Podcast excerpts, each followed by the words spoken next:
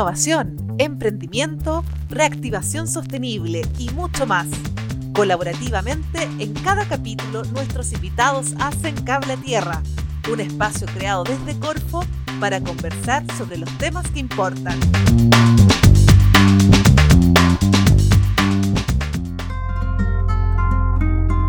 ¿Será posible comprar productos a granel a precio mayorista en los negocios de barrio? ¿Es viable que en aquellas comunas más vulnerables se compre lo necesario y se pague lo justo? Esas fueron algunas de las preguntas que se hizo José Manuel Moller, fundador de Algramo, quien en 2012 estudiaba y trabajaba junto a algunos de sus compañeros de universidad en la comuna de La Granja en Santiago. Hace ya casi ocho años comenzó a empujar la idea de reconvertir la realidad de los almacenes y sus dueños. Y hace un mes, en plena pandemia, Algramo anunció su primer piloto en Nueva York con productos a granel en alianza con Clorox y Colgate. En este nuevo ciclo de podcast de Cable Tierra revisamos la historia humana y de emprendimiento de quienes están cambiando la forma de hacer las cosas.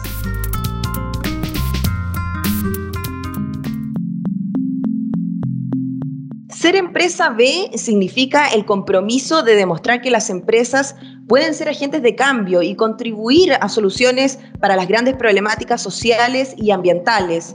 Algramo es una de ellas y parte de su declaración de principios radica en el triple impacto. Desde lo económico, ser una solución rentable para los almaceneros generando un margen atractivo. Desde lo social, porque las familias pueden ahorrar alrededor del 40% en la compra de los productos de necesidad básica. Y también desde la sustentabilidad, la reutilización de sus envases evita alrededor de 2 kilos de basura al mes por familia. Nos acompaña hoy en Cable a Tierra el ingeniero comercial, miembro del Círculo de Innovación de ICARE, emprendedor y fundador de Algramo, José Manuel Moller. Hola José. Hola, ¿qué tal? Muchas gracias por la invitación. Y también nos acompaña hoy el ingeniero comercial y gerente de emprendimiento de Corfo, Luis Felipe Ortega. Hola Luis Felipe. Hola Paula. Hola José, ¿cómo están? Súper bien y qué bueno que estemos juntos hoy día porque aquí vamos a tener la conversación sobre el emprendimiento y vamos a entrar rápidamente en materia Sabemos que la realidad del emprendimiento ha cambiado en Chile y se ha ido sofisticando. De alguna u otra manera hemos ido migrando a generar soluciones que apuntan más hacia la sostenibilidad y a mejorar la calidad de vida de las personas. Teniendo a dos entrevistados como ustedes, ¿cuáles creen que serían las razones que están motivando en esa dirección a nuestros emprendedores? José, partimos contigo. Sí, bueno, yo creo que hoy día el, el emprendimiento y quiero creer también en realidad que, que se está haciendo preguntas distintas, que, que, los motivos de antes no son los motivos de hoy para emprender. Que hoy día se está cuestionando un montón cuál es el rol de la empresa, cuál es el rol del empresariado. Yo creo que, el estallido social es una evidencia más de, de, esa dirección. Y en ese sentido esto no, no, no ha dejado ajeno a los emprendedores y emprendedores que hoy día eh, están buscando emprender con sentido, no a costa de la familia, no a costa del consumidor, sino que al revés, teniendo un impacto positivo en el medio ambiente de las personas y hacer eso de manera rentable. Yo creo que eso es algo que, que atraviesa el gramo, que atraviesa fracción también, que otro emprendimiento donde estoy involucrado con temas de medicamentos. Y, quiero creer que esto es parte de un movimiento mucho más grande, que no son casos puntuales, sino que hay una generación que de hecho no tiene que ver con la edad, sino con, con una conciencia distinta que está surgiendo y que tiene mucha fuerza en Chile.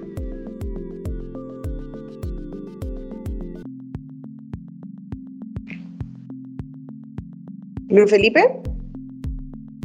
Eh, sí, sí, yo también comparto mucho ahí lo que decía el José. ¿eh? Yo creo que también eh, hay que sumar en que eh, ahora también ha, ha, cambiado un poco los estilos de vida eh, y la conciencia también que, tiene, que, que, están adquiriendo las nuevas generaciones respecto de, de, de la responsabilidad que, que, las empresas tienen que tener dentro de, dentro de la sociedad. Yo creo que eso eh, está súper marcado ahora, lo cual encuentro que, es buenísimo. Y gracias a eso hay emprendimientos como el, de, el, el del gramo, eh, en que van a, digamos, a ayudar a, a lo mejor a, a poblaciones en que necesitan eh, eh, tener eh, recursos y que no pueden a lo mejor estar pagando de más por, por alimento, por cosas así.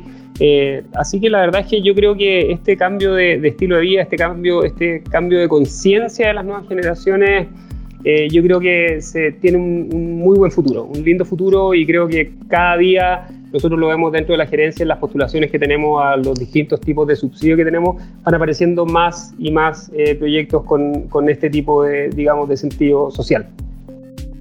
Oye, yo quería aprovechar también para partir, de, digamos, este, este conversatorio. Eh, primero que nada, obviamente, agradecer al José que se sume acá. Creo que la experiencia que, que, tiene él, la experiencia que tiene su emprendimiento y el foco que tiene su emprendimiento es, es, algo que, que, nos va a servir a todos, nos sirve a todos, eh, digamos, para poder aprender y para poder ir viendo que, que también hay oportunidades de negocio que tienen relación con, con un bienestar social.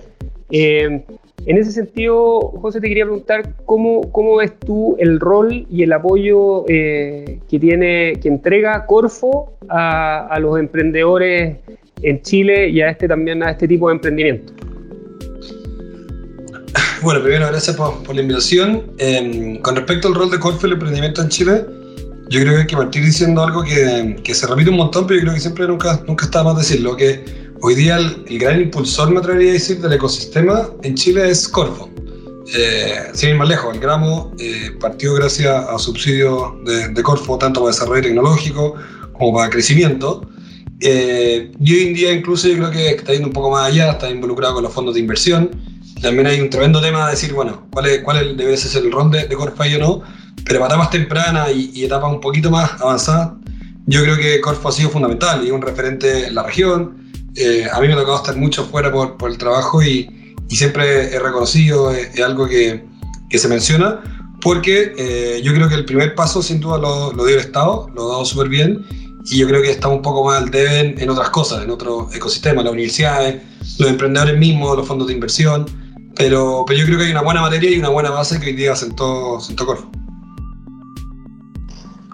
Buenísimo. Oye, y ustedes ya podemos decir que ustedes ya pasaron una etapa 2.0, digamos, de un emprendimiento, porque ya eh, pasaron por todo lo que son, eh, digamos, eh, inversiones en etapas bastante iniciales y ya están, de hecho, preparándose para levantar capital afuera.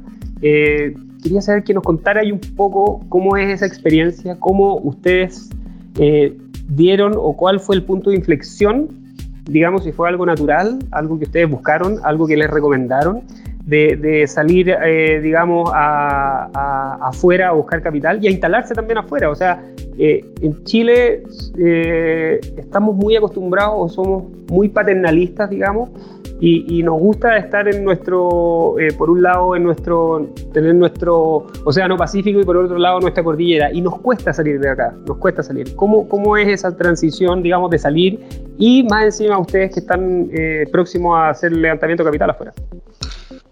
yo creo que, que el gramo tiene dos etapas súper marcadas. De hecho, mientras estaba hablando antes me estaba acordando.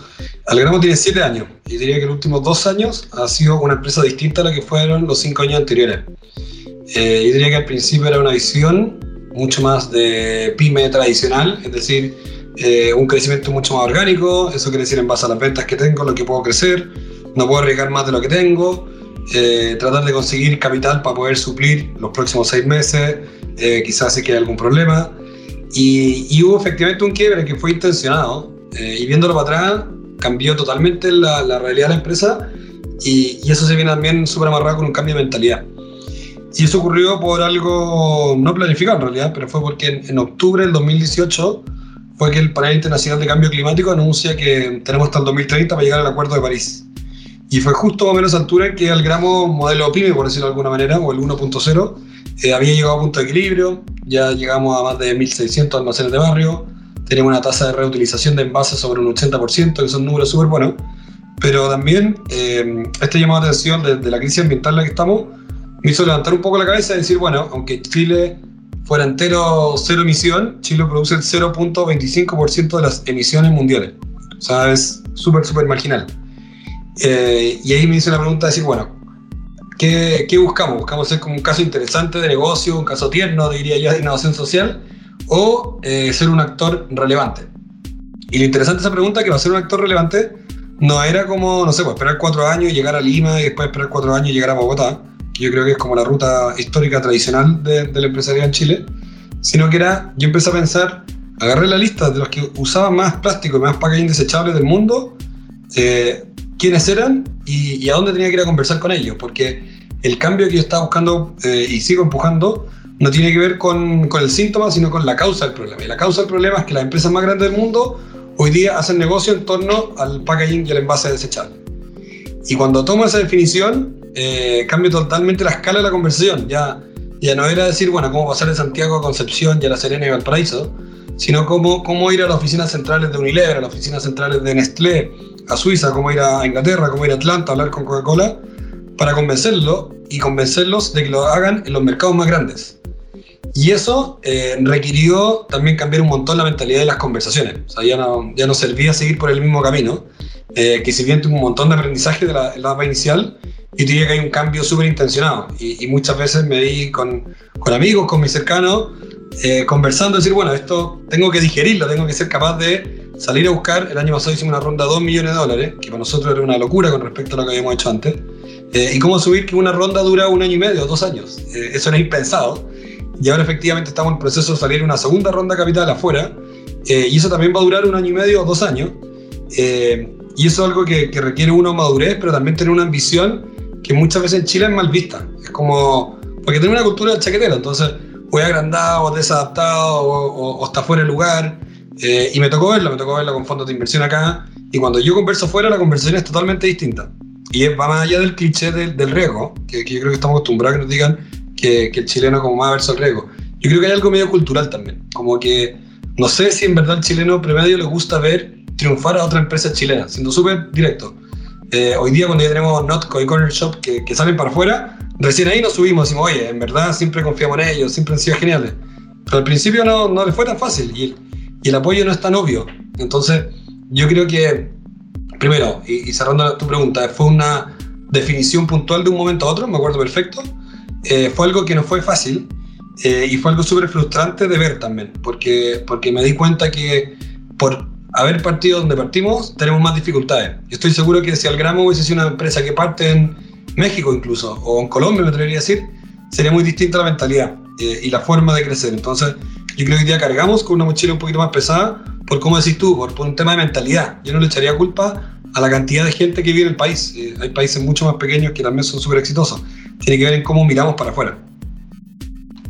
Oye, José, y respecto de lo mismo y en la línea de la pregunta, eh, respecto del VC acá en Chile, eh, tú lo mencionabas y que, fueron a fondo y que a veces eh, eran portazos de, a lo mejor o, no muy buena recepción por parte de los fondos de acá, pero sí tenían una muy buena recepción o han tenido una muy buena recepción de los fondos de afuera.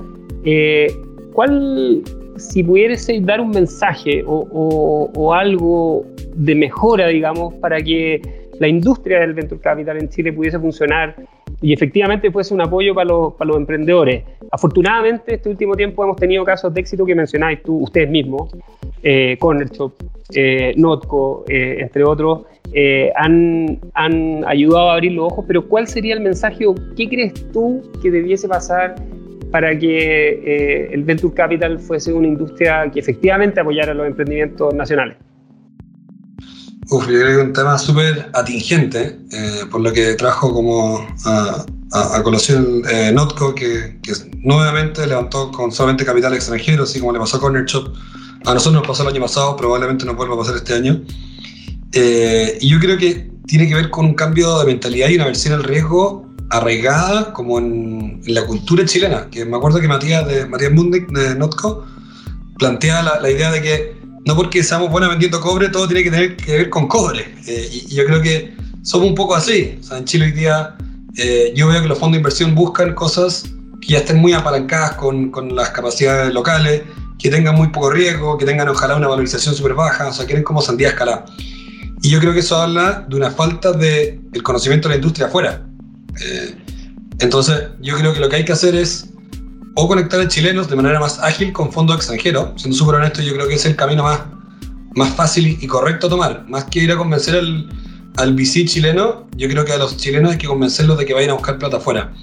Porque cambiar esa mentalidad es súper sana para el emprendimiento. Y para los VC locales, siendo un poco yendo como tu pregunta, yo me involucraría más a co-invertir o a, subirme a, deals que están empujando fondos de afuera con empresas chilenas. Porque no hay otra forma de ver la madurez del mercado acá. Hoy día estamos como demasiado, demasiado conservador. Eh, y no solamente en términos de, montos y valorización, ¿ah? sino que de áreas de inversión, de riesgo a tomar. Eh, y eso a Taponía hoy es súper frustrante porque eh, lo queramos o no, vivimos hoy día en unos tiempos en que hay una promesa de que todos podemos ser emprendedores, emprendedores, eh, y en verdad no es así. Primero, bueno, hay que tener la, la, red, los contactos, el capital, que yo creo de hecho ahí resuelve en gran parte Corfo. Pero el paso siguiente, acceder a fondos de inversión y tener a alguien que, que tome riesgo, está súper difícil. Entonces, eh, yo creo que la situación es súper frustrante para muchos emprendimientos. Oye, buenísimo. Yo creo buenísimo datos. a ¿ah? La gente que, que, que, va a escuchar después esto va a estar, yo creo, súper contenta porque la verdad es que qué mejor eh, que, tener, digamos, los consejos también y la experiencia de lo que han tenido ustedes para, para ir guiando un poco a los emprendedores que están ahora afuera. Eh, y yo creo que más ahora más que antes van a haber más emprendedores. Eh, también en, un poco en la línea ahí, ¿qué es lo que tú crees que, que, hace falta o cuáles son los espacios de mejora también de lo, en el emprendimiento? Ya como para que para que emprendimientos como el tuyo, como otros, eh, salgan a la luz también y, puedan en el día de mañana salir fuera de Chile y como, como, como bien tú decías, no solamente salir fuera de Chile por salir fuera de Chile, sino a resolver efectivamente una necesidad. Sí, yo creo que también hay un media culpa del, mundo del emprendimiento. Personalmente tengo varios, varias ideas que, que me he ido dando cuenta también en el último año. Una primera que me ha gustado tener desde antes es el tema de la colaboración que algo también yo creo difícil de, implementar de primera. Eh, en la universidad nos enseñan a competir, pero no nos enseñan a colaborar. Y colaborar tiene que ver con algo que yo quiero que al de al lado también le vaya bien, eh, porque también me sirve a mí. Y eso yo lo hubiese hecho antes. Eh, yo, yo, cuento algunas veces que la historia del gramo, yo al principio quería piratear a Unilever, quería, no sé, que, que hundir a los supermercados, porque creía que era la solución que yo tenía era la única solución. Y finalmente parte del crecimiento que, que, ha tenido hoy día el gramo tiene que ver con algo totalmente opuesto. Es decir, el propósito se puede compartir, hay que aprender a colaborar y hay que mirar para afuera, que debería ser la segunda patita que, que, yo creo que podría ser un aporte. El, y el mirar para afuera sin miedo, no es como decir, oye, pero ¿quién me va a recibir? No es como que estamos llegando a un lugar desconocido, sino que hoy en día, y sobre todo en contexto de coronavirus, eh, que trabajamos desde las casas o de manera remota, eh, es cada vez más fácil llegar a otros lugares. Eh, y, y yo creo que también los fondos de afuera cada vez empiezan a mirar un poquito. Eh, Close Loop Ventures, que fue el fondo que, lideró la ronda pasada con nosotros, era la primera vez que invertía fuera de Estados Unidos, invirtió en Chile. Irónicamente, invirtió en septiembre, en octubre fue el estallido social. Estaban un poco preocupados, después se dieron cuenta que, que, no era tan grave la situación. Pero era, era la primera vez que este fondo apostaba por algo fuera de la región. Y yo estoy seguro que ahora, si llegase otro proyecto latinoamericano o chileno, para ellos ya sería más fácil. Y un poco yo creo que el rol que está cumpliendo eh, Corner Shop y The Not Company, que yo creo que están pasos más adelantados que nosotros, es correr la barrera e ir un poco como haciendo fértil el emprender desde Chile. Entonces yo creo súper positivo que, que, se cree este momento. Yo creo que tiene que haber una generación eh, dorada de emprendimientos que después digan, como pasa en Argentina, que ya se convierte en un territorio donde los fondos pueden ir a buscar y pueden ir a mirar. Y eso va a resolver mucho más rápido el tema de la inversión en Chile que eh, tratar de convencer a los inversionistas locales. Cuando lleguen los inversionistas de afuera y se lleven a los mejores emprendimientos de Chile, como está ocurriendo, eh, eso va, va, a acelerar que los emprendedores en Chile puedan tener acceso a esas redes de fondos. Y estoy seguro que todos los inversionistas que invirtieron en el gramo y que ahora van a invertir, van a estar después mucho más dispuestos a invertir en los que vengan. Y, yo creo que ese rol es súper potente eh, y veo que va a ocurrir en los próximos años. Oye, buenísimo. También ahí quería preguntarte por algo que mencionaste. Yo creo que también es súper importante, eh, porque uno de los, temas que, que, hace desde hace unos años hasta ahora ha estado bien, digo, de moda, que no me gusta decir de moda, pero lamentablemente ha estado de moda el tema de la transformación digital. Ya creo que todas las empresas eh, hoy en día, las grandes corporaciones están tratando de hacer eh, transformación digital. Algunas la hacen mejor que otras, otras con propósito, otras solamente por, un tema de decir que están en transformación digital. Pero cómo esta transformación digital los pilló a ustedes en, justamente en el tema de la pandemia. ¿Cómo lo afectó en el sentido de la continuidad de operaciones, principalmente del negocio?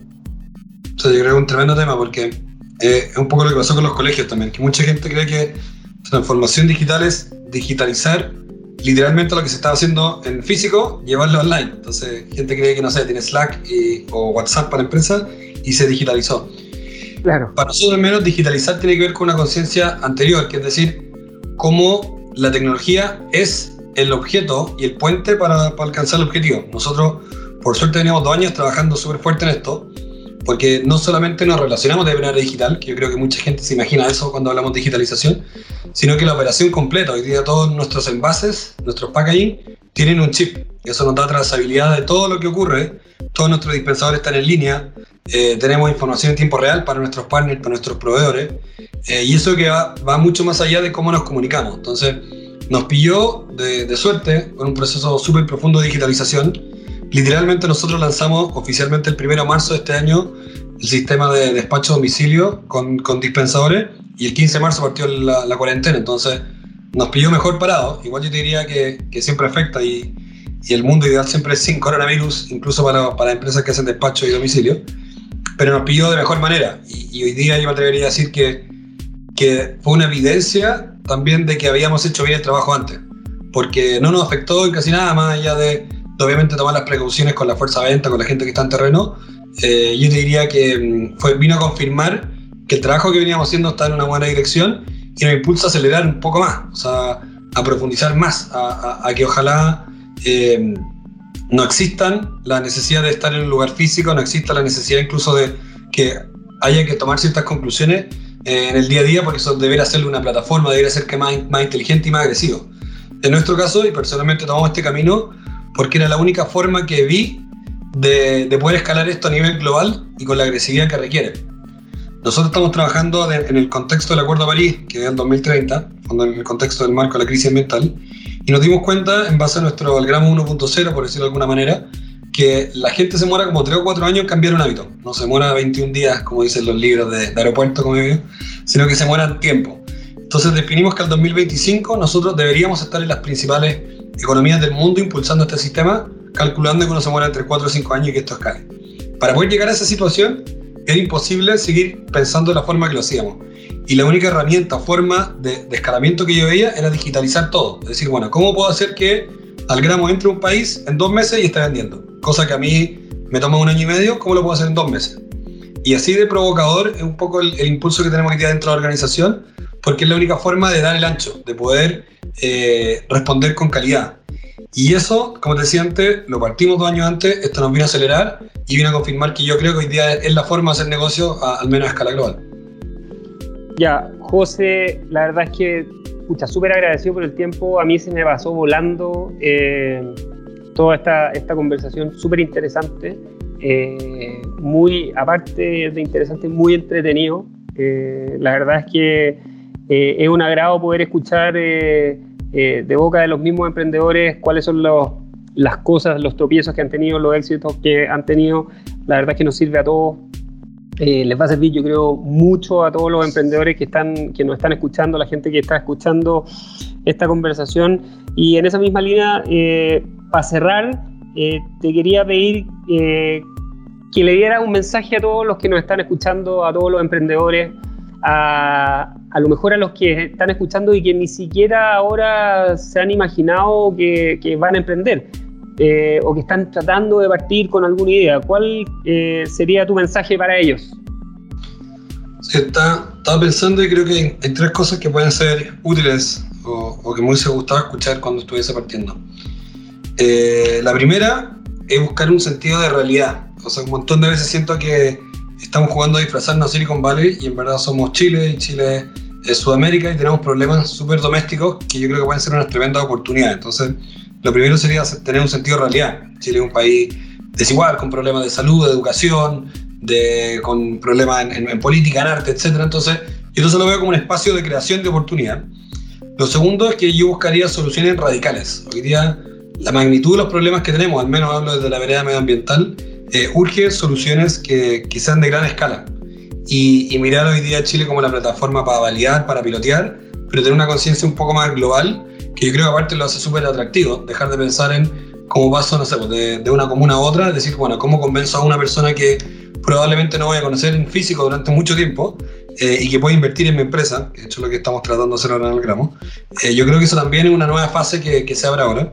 Y lo último es buscar tener base tecnológica. Y de nuevo, la base tecnológica no tiene que ver con cómo nos comunicamos dentro de la organización, sino de cómo está pensado el negocio.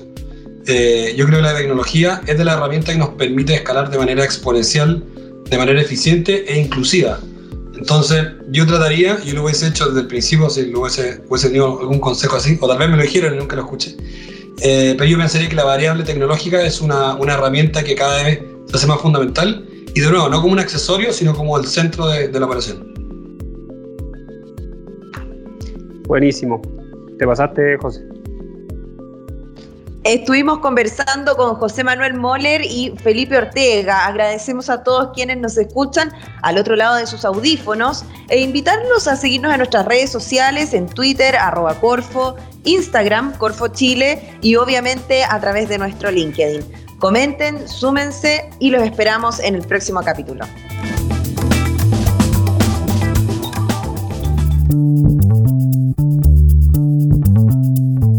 Innovación, emprendimiento, reactivación sostenible y mucho más. Colaborativamente, en cada capítulo nuestros invitados hacen Cable a Tierra, un espacio creado desde Corfo para conversar sobre los temas que importan.